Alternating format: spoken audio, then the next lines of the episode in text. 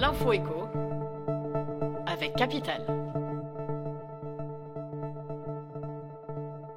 On commence avec la mauvaise nouvelle du jour. Pour restaurer les finances publiques, le gouvernement veut mettre un terme à sa politique d'aide massive, ce qui va peser sur le budget des ménages. Ainsi, les Français ne pourront pas compter sur une nouvelle remise sur les carburants, dispositif qui leur avait permis d'économiser 120 euros en moyenne en 2022. Côté électricité, la facture risque de s'envoler avec la fin du bouclier tarifaire à la fin de l'année 2024. On enchaîne avec le chiffre du jour, moins 1,1%. C'est la baisse des prix immobiliers sur un an dans les 10 plus grandes villes françaises selon Meilleur Agent. Un recul plus marqué que sur le plan national où les tarifs affichent une décote moyenne de 0,4%. Certaines grandes villes, à l'image de Paris ou Bordeaux, affichent même des baisses bien plus spectaculaires.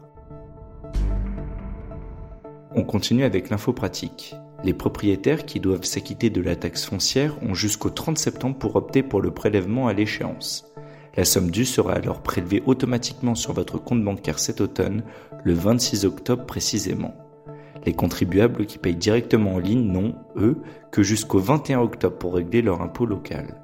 Tous les détails pour vous acquitter de votre taxe foncière sont à retrouver sur capital.fr. Et pour terminer, le débat du jour autour des steaks végétaux. Les industriels de la viande refusent certaines appellations données à ces produits à base de soja, de pois ou de colza. Selon eux, les termes steak, saucisse ou encore jambon, réservés normalement à la boucherie, peuvent induire en erreur les consommateurs.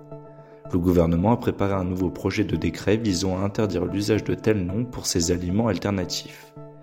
Une mesure qui fait déjà du remous chez les industriels de la filière des protéines végétales. C'était l'info écho avec Capital.